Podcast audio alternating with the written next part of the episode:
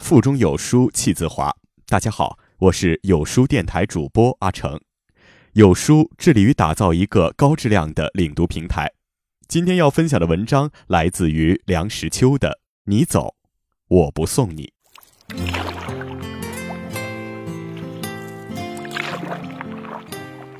黯然销魂者，别而已矣。遥想古人送别，也是一种雅人深志。古时交通不便，一去不知多久，再见不知何年。所以南浦唱支离歌，灞桥折条杨柳，甚至在阳关敬一杯酒都有意味。李白的船刚要起定，汪伦老远的在岸上踏歌而来，那幅情景真是历历如在目前。其妙处在于淳朴真挚，出之以潇洒自然。平素莫逆于心，临别难分难舍。如果平常我看着你面目可憎，你觉得我语言无味，一旦远离，那是最好不过。只恨世界太小，唯恐将来又要碰头，何必送行？在现代人的生活里，送行是和拜寿、送病等等一样的，成为应酬的礼节之一。揪着公鸡尾巴，起个大早，迷迷糊糊地赶到车站码头，挤在乱哄哄人群里面，找到你的对象，扯几句淡话，好容易耗到汽笛一叫，然后鸟兽散，吐一口轻松气，撅着大嘴回家，这叫做周到。在被送的那一方面，觉得热闹，人缘好，没白混，而且体面，有这么多人舍不得我走，斜眼看着旁边没人送的旅客。相形之下，尤其容易起一种优越之感，不禁精神抖擞，恨不得对每一个送行的人要握八次手，道十回谢。死人出殡都讲究要有多少亲友执服，表示恋恋不舍，何况活人，行色不可不壮。悄然而行，似是不大舒服。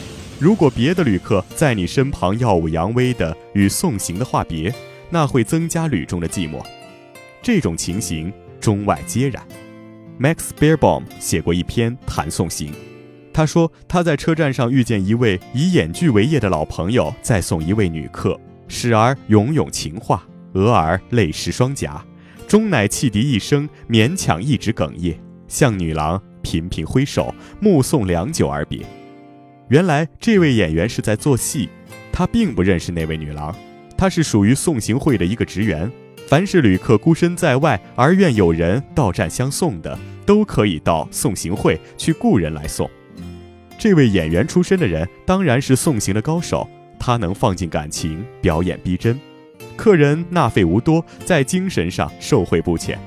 尤其是美国旅客，用金钱在国外可以购买一切。如果送行会真的普遍设立起来，送行的人也不予缺乏了。送行既是人生中所不可少的一桩事，送行的技术也便不可不注意到。如果送行只限于到车站码头报到、握手而别，那么问题就简单。但是我们中国一切礼节都把吃列为最重要的一个项目。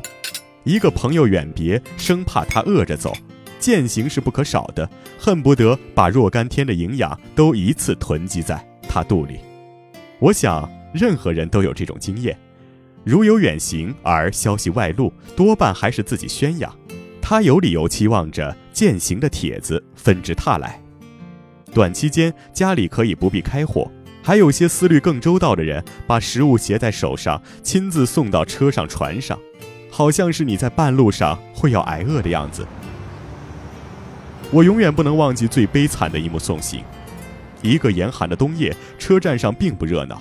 客人和送客的人大多在车厢里取暖，但是在长的没有止境的月台上，却有黑压压一堆送行的人，有的围着斗篷，有的戴着风帽，有的脚尖在洋灰地上敲鼓似的乱动。我走近一看，全是熟人，都是来送一位太太的。车快开了，不见他的踪影。原来在这一晚，他还有几处践行的宴会。在最后的一分钟，他来了。送行的人们觉得是在接一个人，不是在送一个人。一见他来到，大家都表示喜欢，所有惜别之意都来不及表现了。他手上抱着一个孩子，吓得直哭，另一只手扯着一个孩子，连跑带拖。他的头发蓬松着，嘴里喷着热气，像是冬天载重的骡子。他顾不得和送行的人周旋，三步两步的就跳上了车。这时候门已在蠕动，送行的人大部分都手里提着一点东西，无法交付。可巧我站在离车门最近的地方，大家把礼物都交给了我，请您偏老给送上去吧。我好像是一个圣诞老人，抱着一大堆礼物。我一个箭步窜上了车，我来不及致辞，把东西往他身上一扔，回头就走。从车上跳下来的时候，打了几个转儿才立定脚跟。事后我接到他的一封信，他说：“那些送行的都是谁？你丢给我的那一堆东西到底是谁送的？”我在车上整理了好半天，才把那堆东西聚拢起来，打成一个大包袱。朋友们的盛情算是给我添了一件行李。我愿意知道哪一件东西是哪一位送的。你既是代表送上车的，你当然知道。判速见告，季开。水果三筐，泰康罐头四个，果露两瓶，蜜饯四盒，饼干四罐，豆腐乳四罐，蛋糕四盒，西点八盒，纸烟八听，信纸信封一匣，丝袜两双，香水一瓶，烟灰碟一套，小钟一具，衣料两块，韭菜四缕，绣花拖鞋一双，大面包四个，咖啡一听，小宝剑两把。这问题，我无法答复。至今是个悬案。我不愿送人，亦不愿人送我。对于自己真正舍不得离开的人，离别那一刹那，像是开刀。凡是开刀的场合，照例是应该先用麻醉剂，使病人在迷蒙中度过那场痛苦。所以，离别的苦痛最好避免。一个朋友说：“你走，我不送你。你来，无论多大风多大雨，我要去接你。”我最赏识那种心情。本周共读向前一步，下周共读九型人格，了解自我，洞悉他人的秘诀。